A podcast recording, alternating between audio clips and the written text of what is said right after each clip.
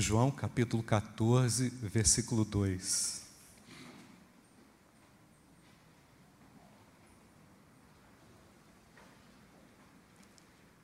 Vamos ler juntos, irmãos. Na casa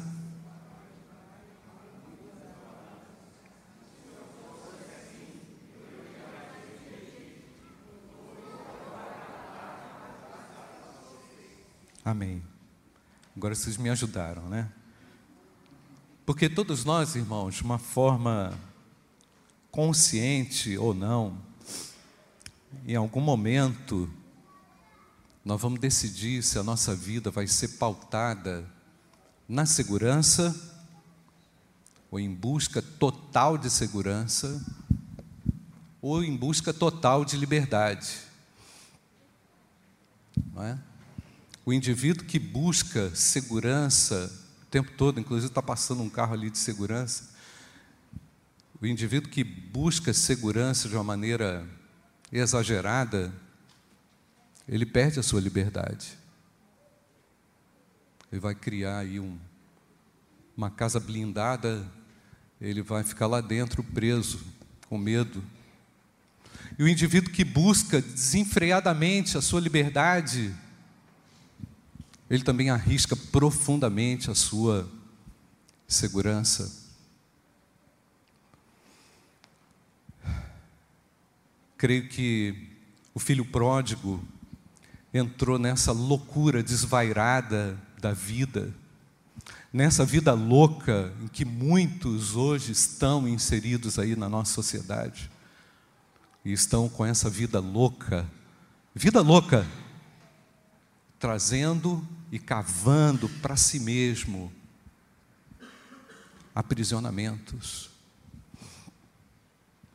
Creio que quanto mais liberdade nós nós encontramos, é? mais riscos também nós corremos, né?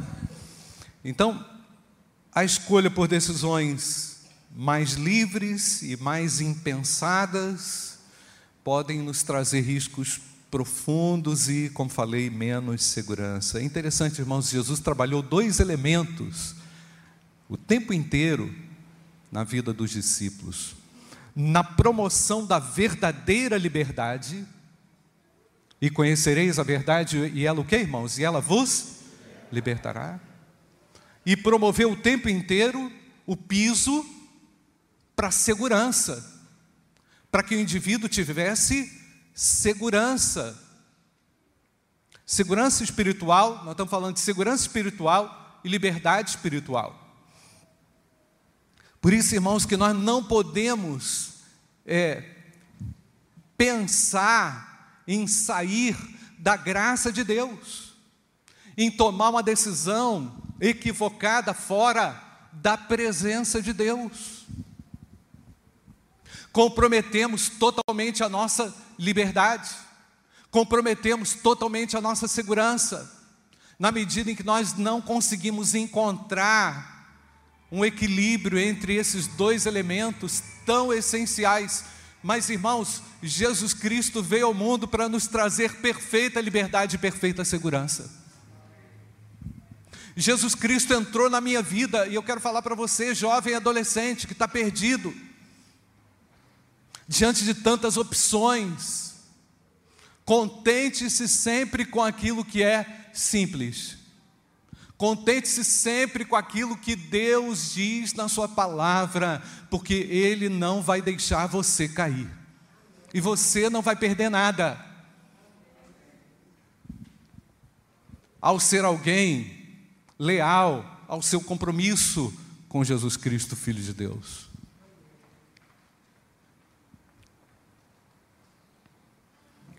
É, eu, quando o Franklin Graham falou ontem que tomou uma decisão aos 12 anos, eu lembrei também da decisão que eu tomei, da importante decisão que eu tomei ao lado de Jesus Cristo.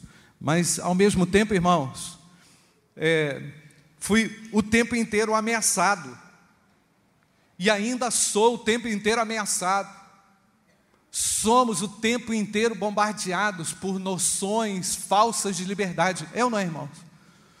Somos o tempo inteiro é, desafiados a crermos em seguranças que são sutis, que são é, frívolas, que não são reais e nos esquecemos daquilo que pode trazer realmente segurança à nossa vida. Jesus Cristo é o promotor da real liberdade e da verdadeira segurança. Todas elas ocorrem no âmbito espiritual. Meu querido, tenha uma visão espiritual. Alcance uma visão espiritual ainda mais profunda nesse tempo, irmãos porque vai sobreviver, vai conseguir chegar até o final. Aquele que estiver pautado nas seguranças eternas. Que segurança? Sou de Jesus. Nós acabamos de cantar aqui, irmãos. Já desfruto do gozo da luz, da alegria da luz de Deus. Sou herdeiro de Deus. Você crê nisso ou não, irmãos? É isso que Jesus quis dizer. Na casa de meu pai há muitas moradas. Se não fosse assim, eu já lhes teria dito, pois vou preparar um lugar para vocês.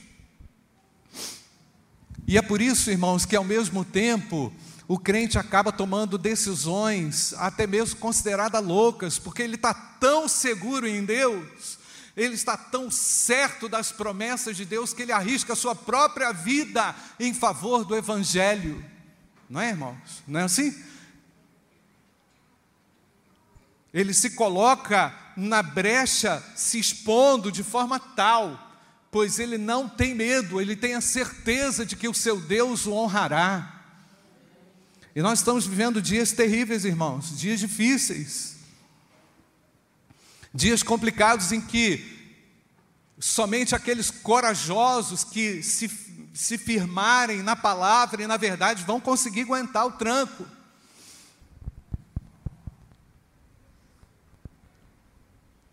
Por exemplo, se me obrigarem a fazer um casamento gay, por exemplo, se me obrigarem, sou obrigado a fazer o um casamento gay.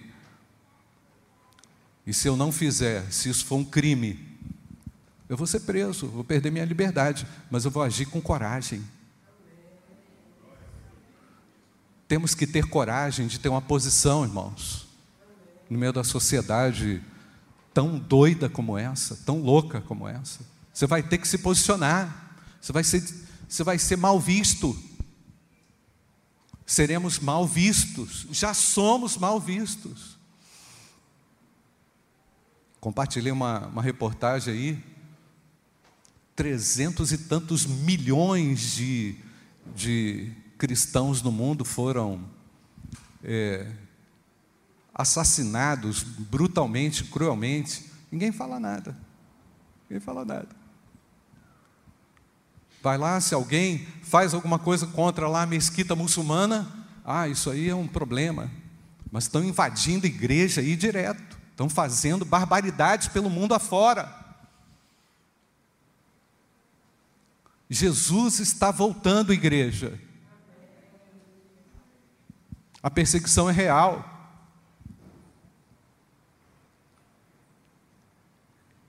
E muitas vezes nós estamos olhando para todas essas questões numa perspectiva assim muito romântica, mas não, é tranquilo, tranquilo não, meu irmão.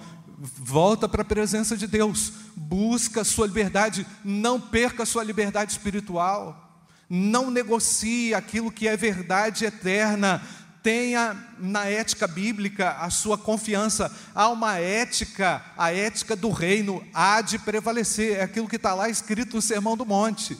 Vão bater na nossa face e a gente vai dar outra, porque nós somos cristãos, pequenos cristos nesse mundo. Ou você acha que você vai ficar melhor do que Cristo? Não é? Ou você acha que você é melhor do que Cristo?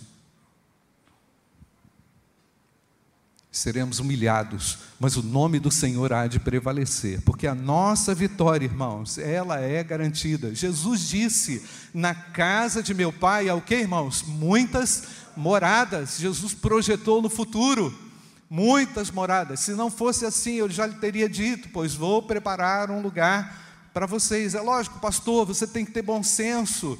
Você tem que ter o equilíbrio para decidir, mas não deixa de falar, não deixa de se pautar naquilo que é a verdade, isso vai te trazer segurança na sua alma, você vai dormir em paz, porque em paz você vai se deitar, o Senhor estará com você, Ele está conosco.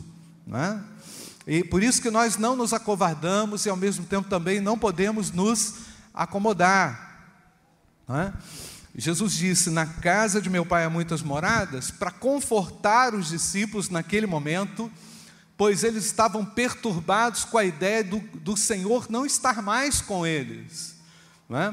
Jesus começou a falar ali, naquela noite aconteceram tantas coisas, naquela semana ali de João 14, 13, ali aconteceram tantas coisas que vai culminar com a prisão de Jesus.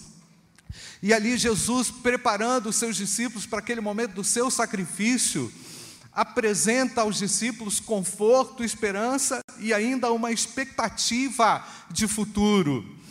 Quando Jesus pronunciou lá na frase, na casa de meu pai há muitas moradas, ele estava é, se referindo a algo que ele preparou desde a eternidade para os seus.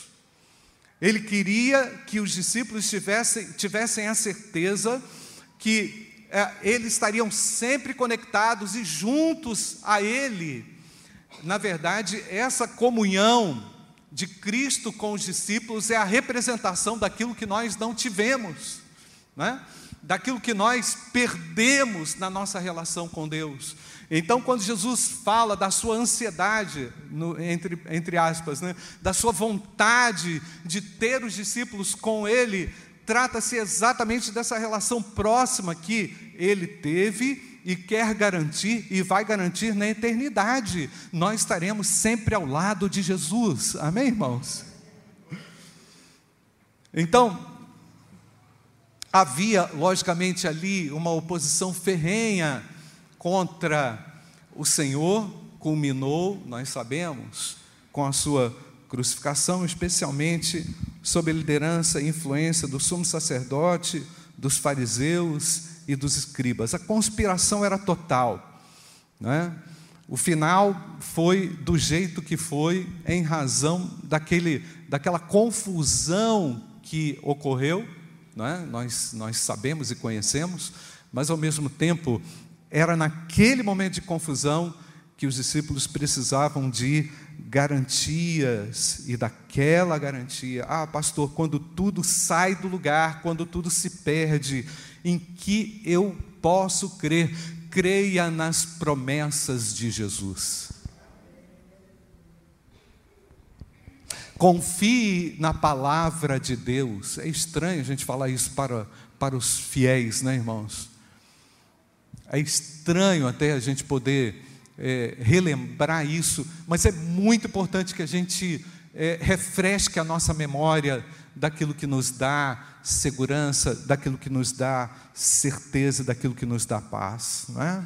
Mas o que, que significa ah, dizer, o que, que Jesus quis dizer quando ele declarou lá na casa de meu pai há muitas moradas? É? O que, que, será que Jesus quis dizer com isso? É? Naquela mesma noite, ali no cenáculo, aquela mesma noite que Jesus falou isso, ao celebrar ali a Páscoa e instruir o memorial da ceia do Senhor, Jesus aproveitou para lavar os pés dos discípulos, demonstrando todo o seu amor, demonstrando todo o seu comprometimento com eles, né? Simbolizando também, através daquele lavar, a purificação espiritual, a pureza espiritual que ocorreria, ocorreria através do seu sacrifício, do seu sangue. Naquela mesma noite, ele informou que um deles haveria de traí-lo, muitas verdades juntas, né? muitos problemas ali foram apresentados, dentre eles esse que eu considero um dos mais graves, né? momento. Mas Jesus não deixou de dizer que ele estava, é, que ele estava de partida para um lugar em que eles não poderiam segui-lo naquele momento. Talvez essa restrição tenha deixado os discípulos ainda mais profundamente preocupados, porque para onde eu vou agora vocês não podem ir. E a curiosidade talvez tenha brotado ali no coração é, dos discípulos, mas Jesus só pôde falar o que ele falou. Na casa de meu pai há muitas moradas. Isso nos satisfaz, amém, irmãos? Isso nos alegra. Na casa de meu pai há muitos aposentos. Aí eu, eu começo a pensar, irmãos, como é que é a nossa vida sem a dependência das verdades eternas? O que, o que será da nossa, da nossa liberdade né, espiritual sem essa, essas convicções que precisam estar alicerçadas todos os dias. Aliás, irmãos, nós estamos fazendo aí a, a nossa nosso roteiro de leitura da Bíblia, não é? Ninguém desistiu, não, né? Você está tá animado? Amém, gente? A nossa leitura. São quantos capítulos por dia mesmo, irmãos? Três capítulos por dia. Domingo são cinco. Nós estamos lá no livro de Salmos, não é? Estamos chegando lá, chegamos, chegamos lá no livro de Salmos, né? Por que, que a gente está fazendo isso? Porque a gente sabe, a gente sabe e precisa relembrar e refrescar a nossa memória a respeito de todas as palavras de Deus. E todas elas se traduzem em vida para nós, amém, amados? E em confiança ao nosso coração, em renovar constante da nossa fé no nome daquele que era, que é e que há de vir. Mas Jesus começa o, o seu discurso dizendo: Não se turbe o vosso coração, creiam em Deus e creiam também em mim. Antes de falar dessa verdade espiritual, Jesus apelou pela fé, apelou à fé, à confiança, a partir desse momento, ou a partir da minha partida, ou a partir de todo tumulto que vai acontecer, da traição, do julgamento inapropriado, vocês precisarão desenvolver fé. A partir deste momento, vocês precisam confiar totalmente e integralmente nas minhas palavras, e é assim que nós queremos andar, irmãos, em total e estreita confiança sem duvidar. As palavras dele são palavras seguras para nós. Na casa de meu pai há muitas moradas. Mas essa expressão, irmãos, na casa de meu pai, talvez tenha deixado ali os judeus um pouco confusos. Porque a casa de Deus era o templo. A casa de Deus era o templo. Onde é que é a casa do Pai agora? Né? Vale a pena a gente pensar nisso. A, a casa espiritual era a representação ali no templo, nos atos espirituais que os judeus conheciam. Jesus agora projeta uma casa eterna, uma morada onde a, a deteriorização não chega. Jesus quis que os discípulos tivessem uma imagem real e completa daquilo que iria acontecer. E é para lá que nós vamos, amém, irmãos? Para a casa do Pai, para esse lugar que foi preparado desde a fundação do mundo. E ao mesmo tempo, Jesus fala que foi preparar. Eu vou preparar um lugar. Jesus fala exatamente do percurso da sua crucificação, porque esse lar já era preparado, ele já havia sido preparado pelo próprio Deus. Deus já, já o, o, Jesus já havia falado que há uma casa, mas ao mesmo tempo o preparo é o próprio sacrifício, é a, foi o próprio Calvário de Jesus que trouxe a possibilidade a nós de morarmos nessa casa, nesse lar, não é, irmãos? Então, não há nenhuma contradição aqui. É, eu quero citar aqui o texto de, do Salmo 33, versículo 13, 14, também, que diz assim: coloca aí, Ariadna. O Senhor olha dos céus e vê todos os filhos dos homens do lugar da sua morada, observa todos os moradores da terra. A casa do Pai não é uma casa física, não é mais um lugar apropriado fisicamente Jesus quis que os discípulos tivessem uma noção de eternidade, num lar eterno, perfeito. Isaías 63, versículo 15, o texto também diz isso. Olha para nós lá do céu e da sua santa, lê comigo, e gloriosa habitação. Onde estão o teu zelo e as tuas obras poderosas? Estás retendo a ternura do teu coração? Já se esgotaram as tuas misericórdias para comigo, mas é lá do céu, da sua santa e gloriosa habitação, que Deus nos vê, e é para lá que nós vamos, amém, irmãos? Isso aqui, eu ia falar que é a antessala do céu, mas a gente pode dizer que a igreja, irmãos, é esse lugar, é esse prenúncio daquilo que nós teremos lá para sempre, amém, irmãos? Você vai morar no céu com esse seu irmão aí que está do seu lado? Sim ou não, irmãos? Então pode cumprimentá-lo aqui, eu vou morar no céu contigo.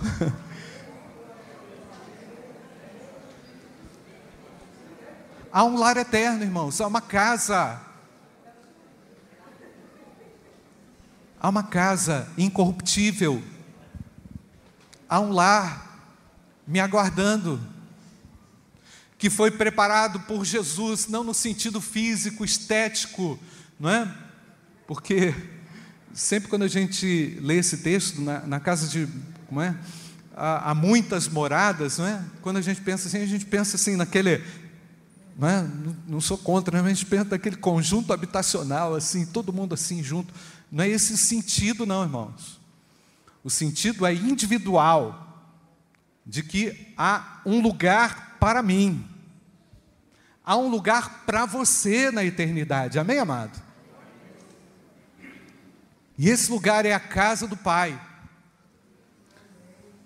E o preparo foi o próprio sacrifício de Jesus.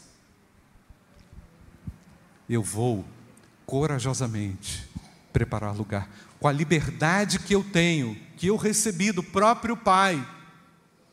Vou me sacrificar voluntariamente. Em outras palavras, vou colocar a minha liberdade toda em risco. Mas na casa do meu Pai há muitas moradas. Irmãos, quando tudo, quando tudo aqui se acaba, quando tudo aqui se esvai, temos a garantia de uma morada eterna. E após esse glorioso retorno de Deus, na consumação de Jesus, na consumação dessa era, nós vamos nos encontrar e encontrar a forma final do novo mundo. Olha o que está escrito em 2 Pedro 3,13.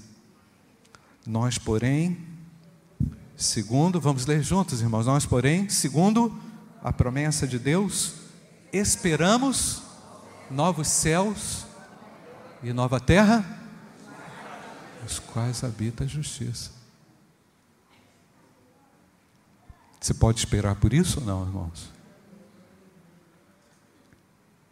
Não espere perfeição aqui. Estou sendo injustiçado, ou então estou tendo que lidar com a injustiça todos os dias. É assim mesmo. Vai ser assim. Podemos minimizar? Vamos minimizar. Mas todas as nossas tentativas, elas não se comparam com a obra extraordinária que Jesus já resolveu. Porque na casa de meu Pai há o que, irmãos? Muitas moradas.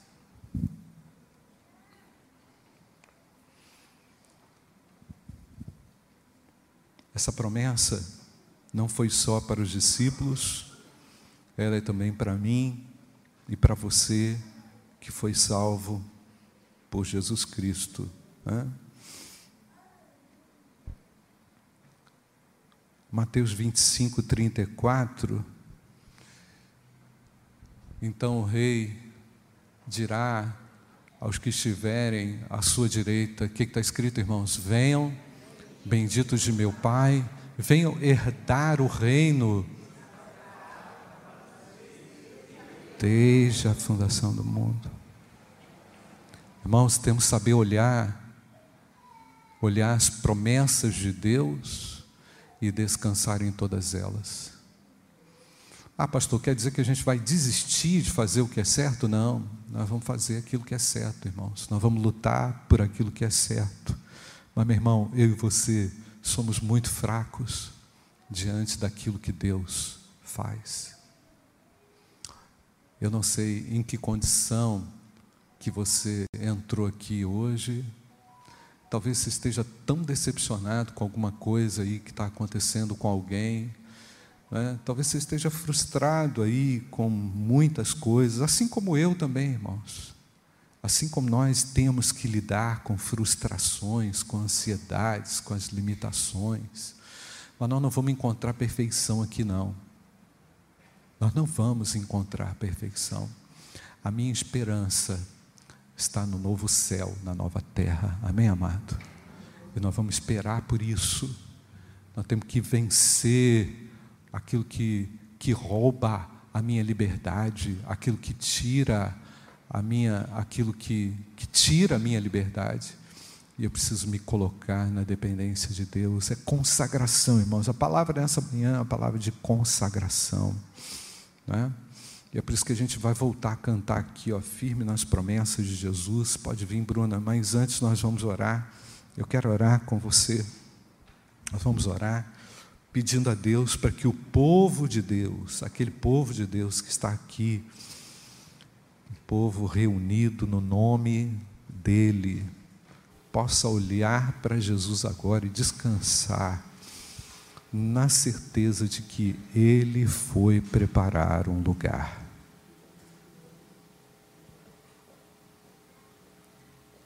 E enquanto você aqui viver, meu querido, tome decisões seguras nas promessas de Deus, não perca sua liberdade, não perca sua liberdade por uma decisão precipitada, por uma decisão errada, não perca sua liberdade por aquilo que é passageiro, invista naquilo que é eterno.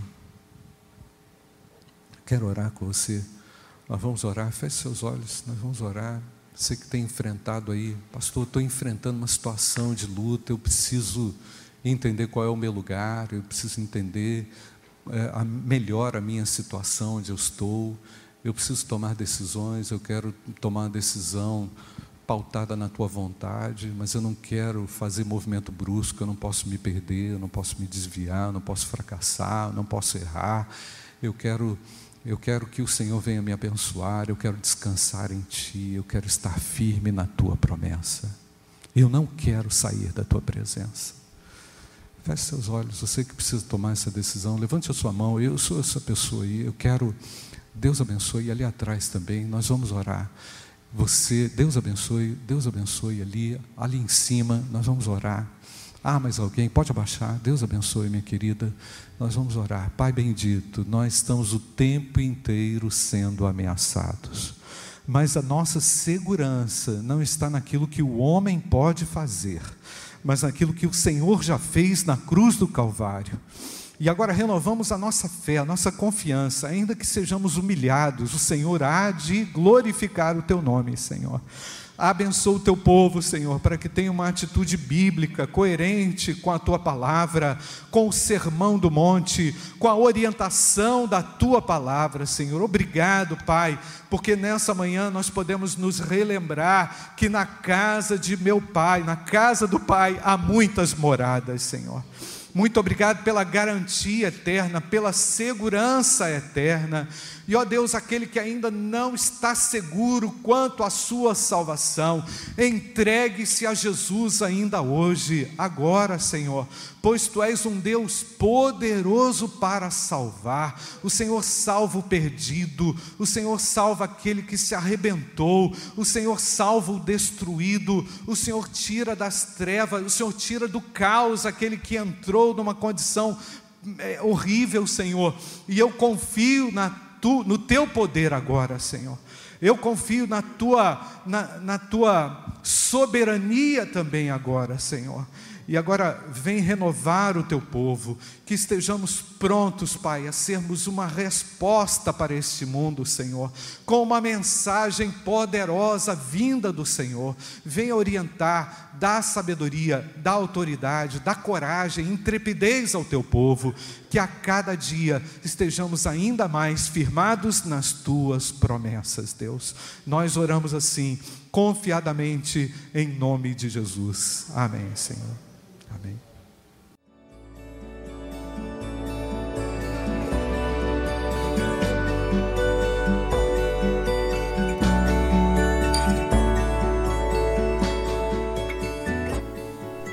A Igreja Batista do Bom Retiro tem plena convicção de que a palavra de Deus é poder para salvar e transformar vidas.